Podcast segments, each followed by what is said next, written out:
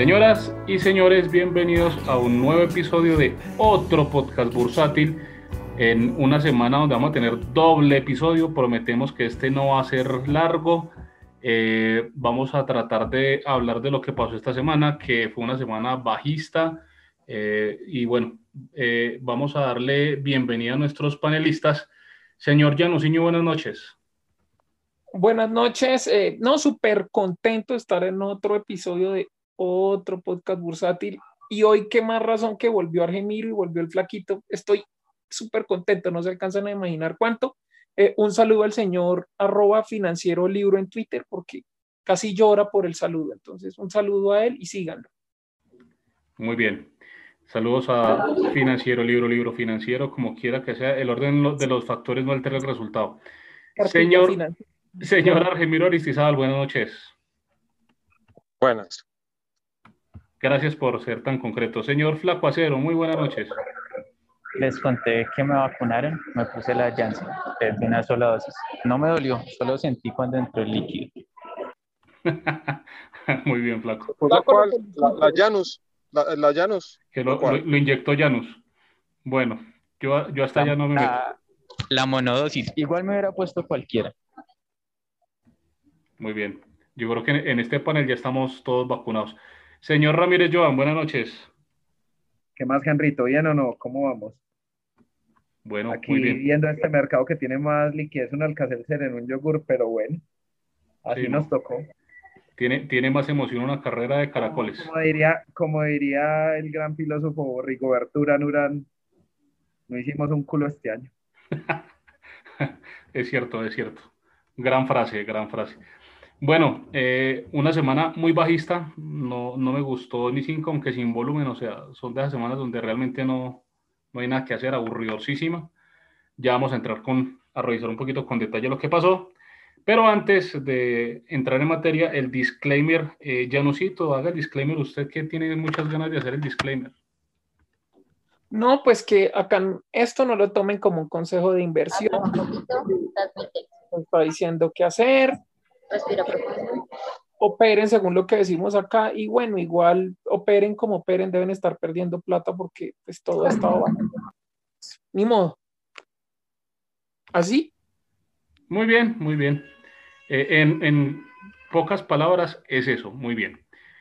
Entonces, esta semana, pues bajista cerró en 1254,24. Eh, del descache de la semana, el más cercano fue el señor Padawan, que dijo que cerraba en 1260. Felicitaciones por el descache. Y bueno, ¿cómo vio la semana, señor Argemiro Aristizábal? No, yo prácticamente ni la vi. Pero pues viendo el comportamiento del dólar, eh, está complicado, complicado, complicado. Sí, de acuerdo. Ese dólar no, no, no tiene quien lo pare ahorita. Señor Flaco Acero, ¿cómo estuvo su semana? Eh, bien, encontramos un segundo piso definitivo después de la baja de calificación. Fregadas con el dólar y ahora como que hay otro fondo extranjero saliendo, BlackRock, eh, no, F, no sé qué. Entonces, agarrarse otra vez. Bueno, ojalá no, no traiga volatilidad eso, ya no más. Señor Janusinho, ¿su semana cómo estuvo? Pues muy bien, empezó el lunes y acabó hoy viernes. Grandes palabras. Señor Ramírez Joan, ¿cómo estuvo su semana? Pues digamos que Semargos me salvó la semana. Semargos se iba evolucionando. Eh, bueno, y lo otro, pues ahí me hice un par de tradecitos en preferencial Bancolombia entrando al 28060, saliendo al 28800, ahí me hice dos trades. Y sí me di cuenta. Eh, Joan, usted es tan amable y le especifica a los oyentes cuál es su estructural y cuál es su trade, pues porque hay gente que enoja y, se- y le, y les da rabia. Entonces, como para que se tranquilicen. Sí, sí, vea, mis posiciones estructurales son, vea, en este orden. Ecopetrol, Éxito, Semargos y Preferencial Bancolombia, y hay una parte de liquidez que aprovecho para, para comprar en soporte y vender en resistencia. Que a veces Bancolombia se deja hacer el tradecito. Entonces llevo dos trades. Uno lo hice el viernes y de la semana pasada y lo liquidé el lunes y el otro lo hice esta semana también. En esos ranguitos ahí se, se sacó un, un billetico, bueno, ahí para los, los dulces. Bueno, desde que invite empanada a Janus, yo creo que él está feliz con, con su trade. No le dan permiso de juntarse conmigo. Mm, Yo creo que es un buen consejo. Bueno, señores, entonces esta semana muy bajista. Vamos a empezar con los top movers de la semana. Son muy pocos, realmente muy pocas acciones subieron. La acción que más subió, la acción de Cemex, eh, que subió un 2.9%, cerró en 3.600, eh, una subida sin volumen, apenas un, un ligero rebote. Ah, y bueno, pues como lo dijimos eh, en la semana pasada, eso tiene pintes de irse a, a precio de emisión a 3.250. Eh, ¿Alguien quiere opinar de, de Cemex? A mí me aplicaron la vacuna, solo sentí cuando entré el líquido nomás. De más que Orlando, Orlando, Orlandito quiere opinar, pero, pero pues él no está acá. Pero de más que él quiere opinar. Ya No, como no. que es la más cascada del año, ¿no? Eh, Cemex va con menos 22.3, no, todavía hay, todavía hay más cascadas que esa como Grupo Argos. Eh, pero venga, lo que dijo, lo que dijo Emilio es bien, bien importante. Lo, lo quisiéramos invitar de panelista, pero el hombre está dando una serenata, entonces no, no alcanzó a estar hoy. Una parranda, diría, ¿cuál serenata? Bueno, como se llama esa vaina. Listo, señores. La siguiente eh, top mover de la semana, la acción de Semargos, que cerró en 5.695, creciendo un 2%. Ah, Joan, ¿esta es la que tiene usted? Sí, señor. Yo, Bueno. yo dije claramente, pues, como que esa resistencia que tenía en el 5500 era la dura de romper. Vimos, pues, que ya fue superada. Y, y de acuerdo con el profe eh, Johnny Bravo, alias Inverxia o Investia, eh, yo creo que debería irse a niveles de 6.200, 6.300. Siempre que digo eso me cago en las acciones, entonces prefiero no salarla. Dejemos que evolucione el trade. Le entró la sal. Bueno, señores, la siguiente acción que subió esta semana, la acción de ETV, que vuelve a los 200 pesos. Eh, se veía muy feo ese cierre de la semana pasada por debajo de los 200, esta semana lo recupera. Entonces, bueno, parece que se sigue negociando en esos 200. 1.9% de crecimiento y, y ya está. Vamos ahora a las bottom movers de la semana porque aquí sí hay muchísimas bottom movers. Y arrancamos con la acción de Avianca que cierra en 263 pesos con un 10.5% a la baja. Ah, esta semana salió una noticia donde eh, ellos informaron a la opinión pública que ya han conseguido algunos recursos, eh, pero resaltaron en los párrafos finales y lo, lo repitieron como tres veces durante el comunicado que eh, no está claro el papel eh, de los accionistas actuales, eh, hasta qué punto van a ser diluidos, ah, inclusive los, los deudores y los bonistas actuales, lo mencionaron en el comunicado. Ah, bueno, y, el casino sigue, sigue abierto. ¿Qué opinan ustedes ahí, muchachos? Bueno, yo estaba hablando incluso hoy, eh, hablaba hoy con Jovan y le decía que en el tema de Avianca, a ver, lo que ellos anuncian y lo que ellos enviaron es un documento por, no me acuerdo cuánto es el monto en millones de dólares, pero es harta, harta platica. Hombre, ¿quién le va a meter esa plata a la empresa si no es a costa, lo que decíamos y lo que hemos dicho varias veces, de diluir a accionistas y una quita de los bonistas? ¿quién le va a meter dinero si no es así? La misma empresa lo está diciendo. No está claro el papel de lo que va a suceder con los accionistas y lo que sea. La dilución, por poquita que sea, tiene que ser entre un, por bajita, un 40, un 50%, si es que no es casi todo. Yo sin saber eso y viendo cómo está la perspectiva, hombre, ¿qué está haciendo uno ahí? ¿Qué valor puede tener uno ahí si hasta la misma empresa está diciendo que lo más probable es que uno termine perdiendo plata y que no está claro el papel? Obviamente, ¿quién le va a meter dinero ahí si no es a costa de que paguen, o sea, de que terminen diluidos accionistas y bonistas? Es que no, no hay de otra, o sea, ahí sacrifican a los accionistas y los bonistas también. Una quita bonistas y, y diluidos los accionistas, ahí no hay de otra. No sé qué opinen los demás panelistas, pero es que yo no le veo otra, otra posibilidad a eso. ¿Quién le va a meter plata así? eso es basura y ahí no hay nada y pues si el que se meta a eso es un casino, yo prefiero irme al casino, por lo menos me dan trago. Muy bien. Miro, ¿vos qué piensas ahí? No, eso lo, lo hemos repetido y repetido y repetido.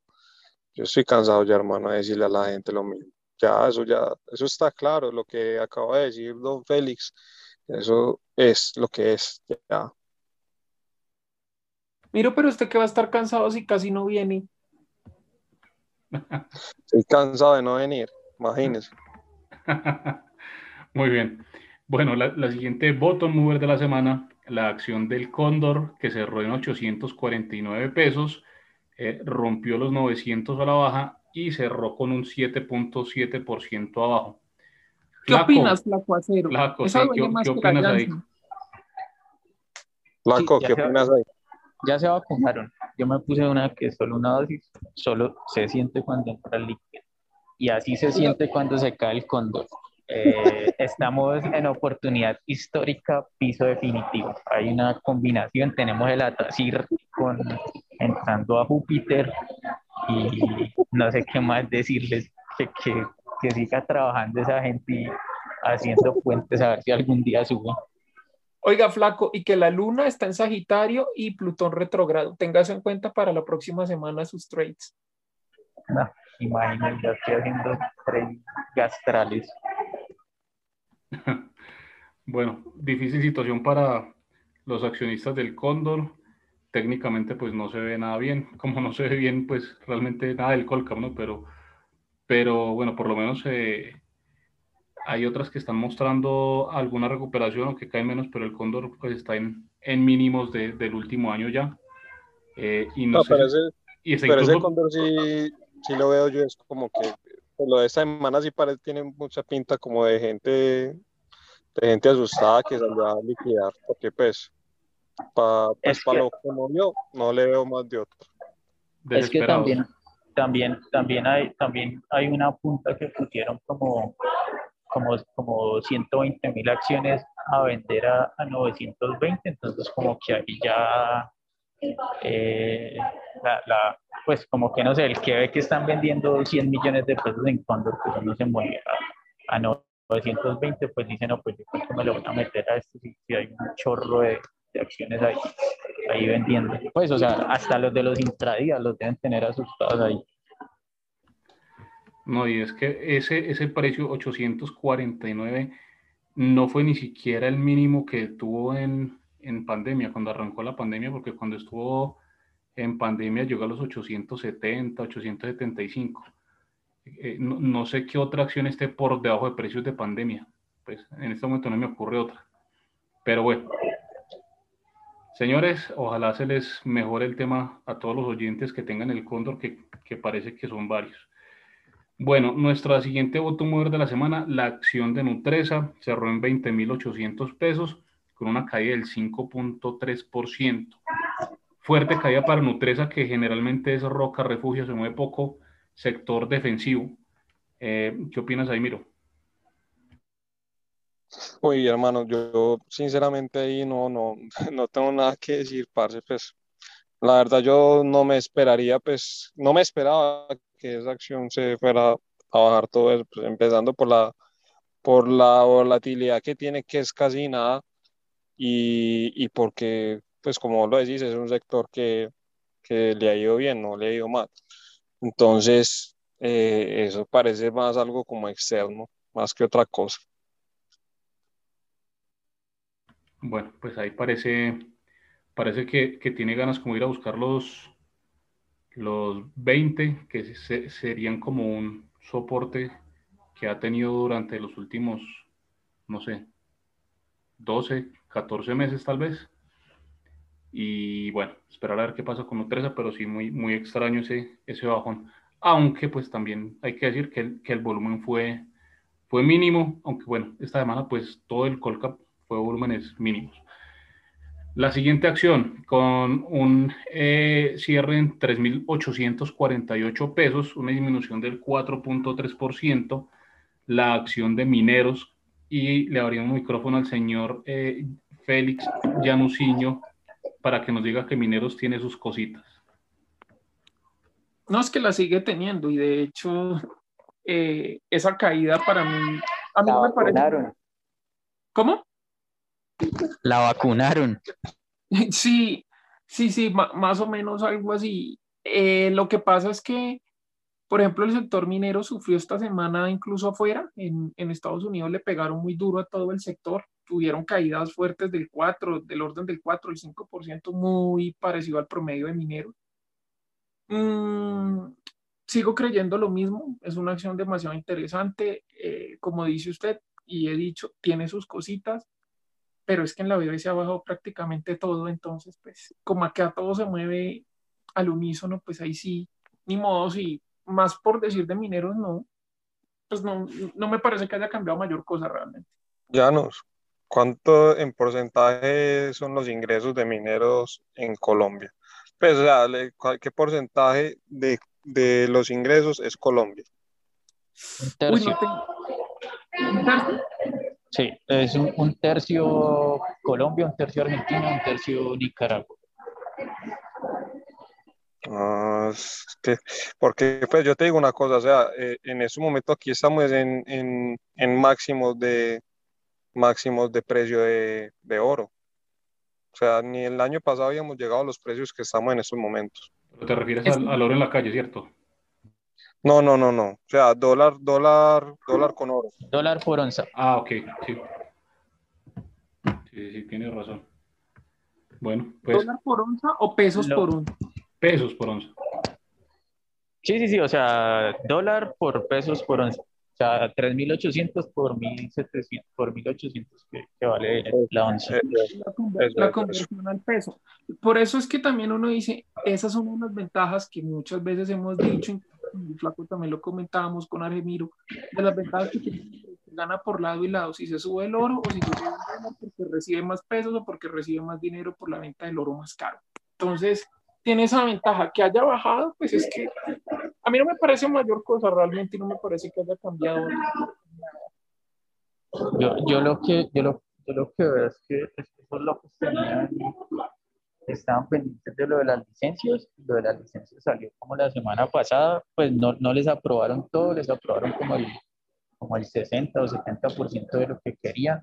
Eh, dicen que con eso pueden seguir como el plan de, de desarrollo normal del año, pero yo, lo, yo esta semana estuve viendo y no hay, no hay nada de demanda, no hay quien la compre, o sea, la, la demanda es cero, quitan, quitan las puntas de, de liquidez y la demanda se vuelve cero. Entonces, creo, creo que, yo creo que no sé si estén esperando como noticias de la emisión en Canadá antes de, de, de comprar, de pronto como querrán, querrán ver qué tanto va a ser la dilución o algo así, porque la verdad es que nadie, nadie la compra. Sí, bueno, no, no sé, esa, esa vela a mí no me, no me gusta mucho. Pues un, un 5% cuando el Colcap baja el 1, pues no sé.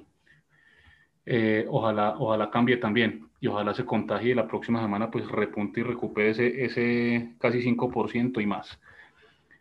La acción que sigue eh, con una caída del 3.8% es la acción de Grupo Sura eh, y cierra en 18.480 y nuevamente pues eh, medio Twitter financiero sufre con, con, con esta acción que pareciera que no sabe sino caer, no sabe sino caer esta acción.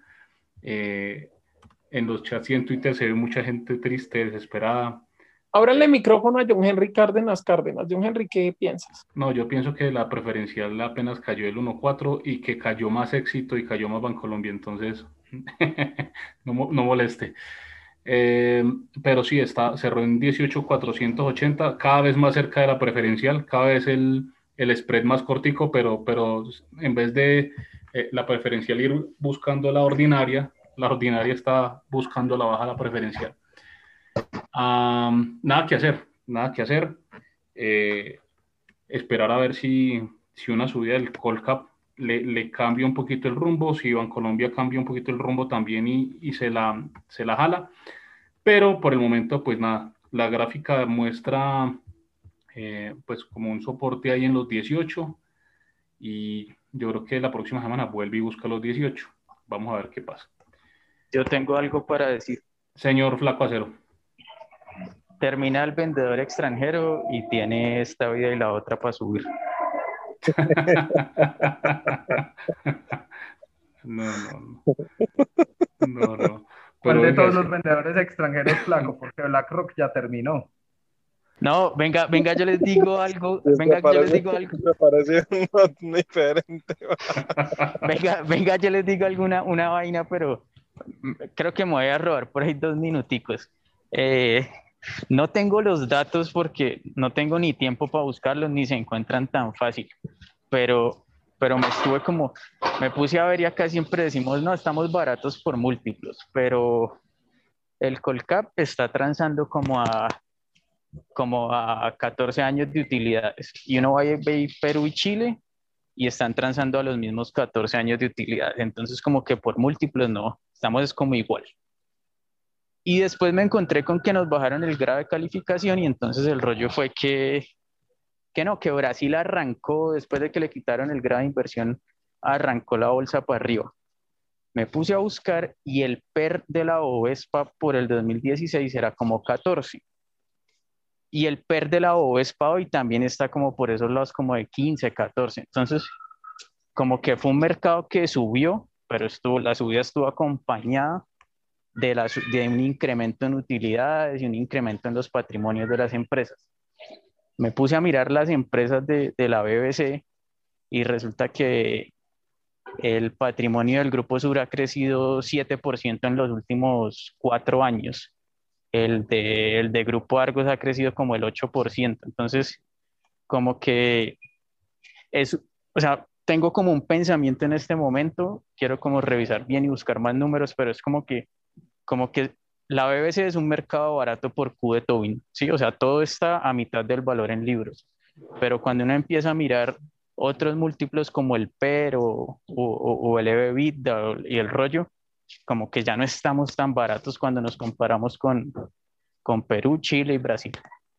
Voy como a seguir mirando, a buscar más, más, más números porque no, no se consiguen tan fácil, ni tengo todo el día para buscarlos, pero, pero he estado como mirando eso, o sea, sí necesitamos que las empresas produzcan utilidades y, y crezcan los patrimonios. Más allá de que el año pasado haya sido muy jodido, listo, lo entendemos, pero, pero el track de los últimos cinco años no ha sido el mejor. En algunas empresas como, como el GEA, y qué pena echarle otra vez tiros al GEA, pero, pero la realidad, digamos que como que lo mejorcito del GEA es como, como Celsius. Flaco, vos de pronto tenés el datico de cuánto ha caído la bolsa de Perú después de las elecciones. No, no, no, no, esa no, esa, esa no, no, no he estado pendiente. La verdad, ese dato de que, de que estaba cotizando a PER 14, creo que fue como antes de, de, de elecciones, porque fue ya un, un dato que tenía como, como de hace mes, mes y medio, pero, pero sí como que uno, uno mira como por múltiplos y por Q Tobin, por está todo acá muy barato, pero cuando uno va y ve qué producen las empresas, no, no es como el crecimiento que uno quisiera ver. No en todos los activos, ¿no? Hay activos como el GEP, Promigas, ISA, que, que tienen unos, unos números bárbaros y pues claramente cotizan por arriba del valor en libros, cotizan a dos veces el patrimonio. Entonces, al final como que en el largo plazo sí se reconoce el valor, así se ha jodido pues en una bolsa como esta. Muy cierto, y esa teoría está, está bien interesante, Flacoma, tener que, que echar numeritos y, y contrastar esa, esa información, pero me parece que es válido. Ahora, eh, vos dices que, que, que Sura, el patrimonio ha crecido 7% en los últimos 7 años, pero... No, no, no, en los últimos, como del 2017, 2016 para acá, que es como desde donde yo tengo más o menos información como, como organizadita. Ah, son, son cinco años. Ok, pero, pero pues hace cinco años eh, Sura estaba por encima de los 40 mil. Es más, hace tres años estaba a 40 mil pesos, más o menos a mitad de 2018 estaba a 40 mil pesos. Entonces, pues en ese momento, pues las valuaciones que, que tenía la empresa, la, la en que estaban pagando por ella, pues estaba mucho más alta, por lo menos al doble de lo que está ahorita. Bueno, pero muy interesante su teoría, señor Flaco Acero, vamos a echarle una miradita. Muy bien. Bueno, la siguiente acción, eh, la acción de Grupo Aval, eh, bajó a 1.045 pesos con un decrecimiento del 3.7%. Ah, le sigue la acción de preferencial Grupo Argos, 8.150 con una caída del 3.3% y luego con concreto 370 pesos con una caída del 2.9%. Eh, ¿Qué más se puede decir del, de esas bottom movers? Siguió ISA también cayó, Corfi Colombiana también cayó, Da Vivienda también cayó, Celsius cayó, y bueno, ya las que cayeron en menor medida, pues Bancolombia, que definitivamente eh, no nos sirvió esta, esta semana que, que cayera mucho, eh, porque Ecopetrol pues tenía tenía ganas como de subir. Finalmente Ecopetrol pasó como, como a ras, aunque hoy estuvo bastante bajista al inicio de la jornada y por eso el Colcap no arranca. ¿Alguna cosa adicional de, de la BBC? Chachos. No, pues lo, que siempre he dicho, pues que, que no veo cómo pueda despegar el, el, Colcap sin que la arrastre en preferencial Bancolombia y Ecopetrol. Eh, sin embargo, vimos que es que están saliendo fondos, vimos que, que hicieron unos cruces muy, muy grandes, especialmente en la, en la acción ordinaria de Bancolombia. Entonces, pues vimos que la Roca está saliendo y uno pues salió de varias posiciones. Eh, entonces, no, yo creo que es llenarnos de paciencia, muchachos. Ya, pues julio ya no fue, yo creo. Esperar la primera semana, las dos primeras semanas de agosto, los resultados corporativos que deben venir muy buenos, pues no me cabe la menor duda que Ecopetrol va a reportar súper bien con este precio del vendiendo petróleo con este dólar y con un barril alto pues que ha estado. Y tampoco creo que los resultados de Colombia vengan malos porque se ha recuperado el consumo, eh, no solo el consumo pues, normal, sino el de tarjeta de dientes también. Entonces, pues yo creería que vendrían buenos. Toca armarnos de paciencia en este mercado tan paquidérmico. Muy bien. Enrito, yo sí, la verdad, yo no me esperaba pues como lo, lo que está pasando. No, no, me esperaba eso y más después de que se aclarara el tema de, de Ecopetrol con ISA. Yo creo que por eso le pregunté al flaco lo que le pregunté, porque yo no sé por qué estoy como percibiendo como que no, los, los flujos no están llegando, es como por, por la incertidumbre política que pueda existir. Y creo, no estoy seguro, no he averiguado el dato bien, pero creo que por ahí leí que de elecciones había bajado un 8% el, el mercado en Perú después de elecciones. Entonces, yo digo que nosotros en estos momentos, el mercado está como está, es, es, es por eso, esperando esa incertidumbre, esa incertidumbre política de qué pueda pasar eh, ahora con, con Senado y Cámara y el año entrante con, con presidenciales. Sin duda, el tema político puede que esté eh, llevándonos un poco a ese letargo que tenemos en esta, en esta bolsa. Y pues de hecho, en parte eso lo hablamos ayer con, con Omar de Casa de Bolsa, que recomendamos pues escuchar ese episodio a los que todavía no lo han hecho, eh, que estuvo muy bueno. Eh, otro, otro rollo que hay que mirar es, por ahí publicaron los resultados de los bancos a corte de mayo. Sí. Bancolombia, Bancolombia tuvo más utilidades de enero a mayo del año pasado que este año. Entonces, toca como empezar a mirar, a mirar con pinzas la operatividad de los bancos, porque hay algo que, que, lo que me hacía caer en cuenta Padawan hace, hace un par de semanas y es que los bancos provisionaron. Y entonces lo que primero dijimos es, no, cuando vuelvan las provisiones, las utilidades se van a máximo. Pero resulta que yo no sé hasta dónde esas provisiones se estén embolatando y haya que materializarlas como pérdidas. Si a usted le toca materializar esas provisiones como pérdidas, el punto importante se le vuelve es ser capaz de poner cartera y cartera de calidad de aquí para adelante. Entonces, mmm, yo estoy como entrando en una fase de no pensar tanto en esas provisiones, sino ver cómo los bancos están metiendo y metiendo cartera para poder tener utilidades futuras. Sí, muy importante lo que vos decís también, Flaco, y eh, pues hasta ahora no han salido como indicadores de cartera que muestren un, un deterioro, ¿no? Pero, pero sí es bien importante eso. De hecho, yo vi la conversación que tuviste con, con Conde, con Giovanni, un saludo también para Giovanni, eh, donde, donde sí como quedaba como la duda de, de esas provisiones. Eh, entonces, bueno, interesante, interesante también ver qué pasa con, cuando empiecen a salir los reportes de, de cartera morosa. Bueno, ah, empecemos a hablar entonces de, de, lo que pasó afuera, ¿no? De lo que pasó en Estados Unidos. Eh, don Janus, nada que se cae esa burbuja. El, el estándar Poor's sigue con all time highs. ¿Se les dijo? Pues es que de hecho no, no tenía absolutamente por qué cambiar. Sí, tuvo una caída fuerte, por ejemplo, el Dow Jones, al otro día la borró, al siguiente día siguió derecho, el Nasdaq en máximos. Es que, que, ¿por qué tenía que cambiar? Por ejemplo, yo leía las noticias ese día y decían que la variante Delta, venga, eh, según estudios, las vacunas actuales, eh, ve, hoy el flaco se vacunó, ya se vacunaron, vacúnense. Eh, las vacunas que hay actualmente. Sí, soy Tenequita y casi todos mis amigos son Jansenitas. Imagínese usted, somos Jansenitas. Eh, son eficientes frente a la variante Delta, son eficaces frente a esa variante, pero decían, no, que es que los contagios, que no sé qué, es que al final de cuentas yo, y lo digo así muy claramente, yo no soy epidemiólogo, no soy experto en eso, pero en cuanto a esas estadísticas, al final de cuentas lo más importante es que usted no termine en una UCI o muerto. Casos va a haber porque eso va a haber otras cepas y, todo eso, sí, eso es cierto, pero desde que la gente no muera, no tenga que ir a una UCI, que haya casos de contagio sin ir a hospitalización y sin que la gente muera, eso es otra cosa.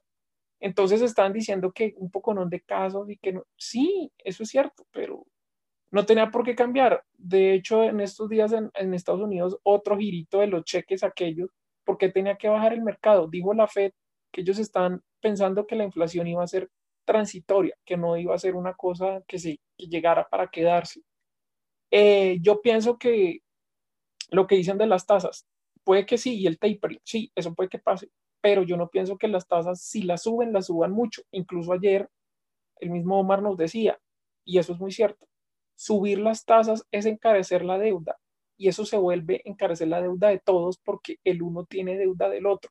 Entonces, no es tan fácil decir, no, vamos a subir las tasas y ya. No, yo digo que si las suben, las suben muy poquito. Entonces, por ende, yo no pienso que por ahora el mercado tenga motivos para caer con fuerza, no. Entonces, eh, esa es la opinión y eso es lo que vemos desde Janus Capital. Y es más, si ustedes quieren ver lo que pasa ahorita que mencionaban a Perú, eh, hoy Buenaventura Mines, la peruana, la, la, minera peruana, colocó unos bonos con una tasa de corte creo que del 5.7%. ¿Cómo no van a colocar toda esa deuda hermanos, y en todos los países casi que con tasas negativas y acá vienen a ofrecerles esa tasa, la gente los compra. Con ese río de liquidez, la gente compra todo eso. Por eso es que el mercado no se va a derrumbar así porque sí. Esa es mi opinión, no sé qué opinen ustedes. Sí, no, tiene razón. Y, y, lo otro es que hoy estoy incluso cotizando por encima de los 4.400. Hoy marcó 4.407. Eh, digo que cada vez está más cerca de los 4.500 que profetizaste, estimado Llanos? Oiga, sí, debería, debería vender curso. Bueno, no sé, estoy pensando si curso y el libro. Una masterclass. ¿Será que sí? Claro. Hace una masterclass, una masterclass gratis y después vende el curso en 3.000, 4.000 dólares. Con descuento Oiga. del 80% para que quede 1.500. Oiga, flaco y estoy empezando a escribir mi tercer libro. Eh, tenía una idea de un libro nuevo que vi por ahí que creo que se llama Irreverentes o algo. Yo quiero es el mío que se llame Atolondrados, que es cuando todo el mundo gana Ah. y uno los ve. Ese, es- ese, ese, ese está bueno. Está bueno ese título. Oiga, yo, lo, yo lo que he visto en los últimos mini retrocesos es que es que ya ni siquiera la Fed tiene que salir a salvar el mercado. O sea, esa vaina baja 2% un día y ya al otro día ni siquiera Powell tiene que salir a decir pendejadas. Sube porque sube. La cosa es que mire una cosa, usted ve, por ejemplo, y esto, esto pasa, en Estados Unidos el mercado cae, sí, 600, 800 puntos se cae, el, el- por ejemplo, el Dow Jones, listo. Y al otro día usted ve que empiezan y borran toda la caída y con volumen. O sea, es que, eh, eh, por ejemplo, en los futuros... No, y, y es, y es en un momentico que, que la borran, o sea, cae 800 pesos hoy y mañana abre con un gap de, de 400 puntos y, y a las nueve y media ya ha recuperado 700 puntos y listo. Sí, sí, es, es- es cierto. Y miren, por ejemplo, los índices, lo que, lo que hemos dicho muchas veces. No es que todas las acciones en Estados Unidos hayan subido muchísimo, muchísimo, muchísimo. No, es que a los índices los están llevando ciertas acciones. Miren que, Las ejemplo, grandes. al Standard Poor's acabó de entrar Moderna, la, la- la farmacéutica, y Moderna eh, ha tenido, sí, aunque ha corregido un poco, ha subido muchísimo en, en el último tiempo por el tema de la vacuna. Se ha disparado los precios y aunque ha corregido, sigue estando muy alta. Entonces, ¿cómo no va a poner eso un índice a volar si esos son acciones que en un día se pueden pegar una subida del 4, 5, 6% facilito? Hombre, Tesla, todas esas acciones, entonces ahí es donde uno ve, antes uno no veía comúnmente eso, flaco y todos, ustedes no veían comúnmente subidas y caídas del Dow Jones tan frecuentes de 300, 400 puntos. Hoy día casi que todas las semanas algún día tiene un movimiento de 300, 400 puntos, ya se volvió común. Antes no, eso no se veía. Sí, eso es así, eso- esa, es, esa es la nueva, la nueva normalidad. Bueno, señores, rumbo a los 4.500. Y eh, ya que hablaron del tema del dólar, pues nuevamente tenemos dólar en Colombia en máximos, por lo menos de lo que llevamos este año, eh, y hoy cerró en 3.890 prácticamente. Estaba pues a, a nada de los 3.900 pesos. ¿Qué opinan ustedes del dólar, muchachos? ¿Hasta dónde lo esperamos entonces? Pues no sé, yo diría que por los lados de 3.900 debería encontrar una fuerte resistencia entre ese rango 3.9, 3.980. Eh, creo que le va a costar y pues naturalmente espero que el petróleo vuelva y repunte, entonces eso sería dólar abajo. Esperemos a ver qué pasa con ese tema, pero está, pues tiene mucha fuerza, eso, eso es innegable. Es que si ustedes ven la gráfica semanal del dólar, eh, viene una tendencia alcista como desde pues, todo lo que lleva este año. Eh, es un canal alcista, pero perfecto, o sea, dibujado eh, como con, eh, con una regla, pues. Y bueno, ahí en los 3900 sí tiene una resistencia, pues el año pasado tocó tres veces ese valor y se devolvió. Eh, quién sabe si lo, si lo subo esta vez. Pues yo, yo espero lo mismo que Joan. Yo creo que esto ya aquí, esto es un nivel de, de venta. Esperemos que así sea. ¿Qué, qué opinas vos, Flaco? Janus. Yo, yo creo que como que algo como lo que decía Argemir, el rollo de las, de, de las elecciones. O sea, si uno ve el, el, el, el petróleo en, en 70 o en lo que esté, uno se imagina que, que el dólar debería estar, yo no sé, en 3.200, en 3.000, una, una cuestión así. Pero, lo, o sea, lo único que a mí se me ocurre es, es elecciones, que, que estén saliendo por la, por, por la incertidumbre. No, no más, no se me ocurre nada más. Nerviosismo político. Janus. Bueno, yo pienso también que no creo que vaya a superar los máximos que tuvo, creo que fue 4.000 algo, no, no recuerdo exactamente. No me atrevo a decir que de pronto 3.900 porque como estamos viendo las cosas y la volatilidad que vemos actualmente, puede que sí lo toque y corrija, o puede que llegue hasta los 4.000 algo y, y se pegue una caída fuerte. Yo pienso también parte de lo que dice el flaco y es que esto se está viendo es por el tema de cómo nos perciben específicamente a Colombia, por las cosas que están pasando, lo que sucede actualmente en este país, que lo ven así. Pero si uno ve, por ejemplo, afuera, creo que fue ayer o hoy que decían que, por ejemplo, al Banco Central Europeo no le conviene que el euro siga apreciándose, entonces ya están especulando con la libra esterlina, que no les conviene tampoco una moneda cara. Entonces esto se está volviendo que al uno no le conviene que su moneda suba, al otro tampoco, porque la mueven y porque el otro dice una cosa. O sea, esto se está volviendo una cosa de que simplemente dicen y especulan a ver qué pasa con una moneda, a ver qué hacen para moverlas y le están quitando realmente la lógica a los movimientos. Yo pienso que eso está sucediendo con el dólar porque a pesar de todo, dólares es lo que están imprimiendo a manos llenas. Les decía ahorita lo de los cheques, les decía que el tema de, de materias primas también debería perjudicarlo un poco.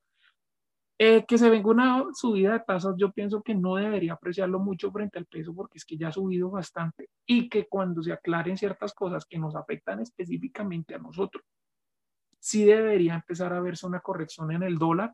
Tampoco creo que vaya a caer mucho, pero no creo que vaya a superar sus máximos. Pero con la volatilidad, ahí sí, pues sí es como muy complicado no decir hasta dónde. Se te cortó, Llanos. ¿No me escucharon? No, ya Sí, al sí, sí, final, yo lo escuché. pues al, fi- al final como que se te cortó. Bueno, No, y, y sa- sa- ¿sabe qué, Henry? ¿Qué, qué más? Eh, imagínense, ese dólar está en, en 3.900, pues. Y yo creo que ya ahorita en octubre empiezan a sacar las, las encuestas de presidente. Yo no me quiero imaginar un dólar en, en 3.900 y que salga una encuesta con, con intención de voto de Petro del, del 30%, así como las elecciones pasadas. Ahí otra vez siéntese a rezar. sí, sí, de acuerdo. Yo creo que, yo creo que es que el país ya se quebró y no nos hemos dado cuenta. El, el país ya tiene la suerte política echada y no nos hemos dado cuenta. Bueno, en No, y fin, nosotros seguimos acá hablando carrete, imagínense. y nosotros aquí revisando por qué, por qué hay empresas que, que siguen cotizando a punto cuatro en, en libros. Bueno, eh, señores, ah, lo único que, que, sí- que sí sé es que se le dañaron las vacaciones a, a todos los que pensaban ir a, a gastarse la ahí. plática fuera del país y no está con, con dólar casi a cuatro mil pesos otra vez, difícil. Bueno, eh, para cerrar, muchachos, la sección que más esperan nuestros oyentes, eh, nuevamente el descache de la semana, eh, ya nos preséntelo eh, nuevamente con nuestro patrocinador. Con el patrocinio de Inversia, sus ganancias en mis manos, sus pérdidas en mi conciencia, les presentamos el descache de la semana. Muy bien. Empiezo, Bueno. empiezo yo que soy el más descachado. 1285. 1285. Uy, ok. Entonces su- sube más o menos 30 puntos. Muy bien. Eh, Argemiro, que, que se fue hace un ratico, dejó ahí por el interno su pronóstico, dijo que 1270. Listo. Más o menos eh, 15 puntos arriba. Flaco. No, yo me vuelvo, me la vuelvo a jugar con, con 1260. Yo no ese nivel, yo no sé, eso es como soporte o resistencia, yo no sé qué es esa vaina, pero yo creo que vamos a seguir por esos lados. Janus. No, yo sí soy súper optimista, vamos para adelante, esto va a estar al pelo. 1300. 1300. No, no, estás demasiado optimista, Janus.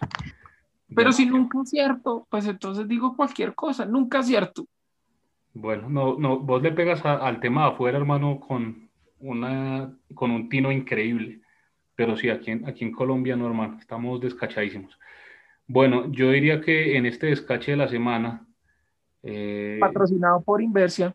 no, yo digo que 1250. Eh, seguimos con incertidumbre y, y bajamos un poquito más. Bueno, esperemos a ver qué pasa, muchachos. Ojalá, ojalá sea, se dé lo de Llanos, ojalá eh, repunte esta vez Ecopetróleo en Colombia unidas, junticas, a ver si algún, algunas semanas se ponen de acuerdo y, y empezamos a ver eh, rally. Y bueno, seguimos a la espera de que, de que nuestros queridos amigos inversionistas extranjeros vuelvan a creer en, en la renta variable colombiana. Muchachos, muchas gracias por eh, estar presentes en el podcast del día de hoy. Eh, palabras finales de alguno. Sí, En, en una Chao. semana, en una semana empiezan a reportar resultados, entonces, pues revisar los resultados a, a ver si, a ver si son más, buenos deberíamos y hacer el tenemos podcast algo de la otra semana. No la otra semana, sino en 15 días para ver ya resultados, porque la otra semana vamos a hablar de lo mismo. No, igual, Sí, cuando no. sacan resultados, ¿para qué hablamos de resultados? Los, los extranjeros no nos quieren, hermano, la misma vaina. Y con el patrocinio de Alitas Inc. en Bogotá, sus mejores alitas. Y Estación Caballito, tradición argentina, en Llano Grande, en Río Negro. Bueno, Flaco, gracias por asistir el día de hoy. Eh, Janucito, Joan, muchas gracias No, por, nada. por su presencia. semana, chicos. Hasta luego. Bueno, y con Descansen. nuestros, con nuestros Adiós. queridos panelistas, esto fue otro podcast bursátil.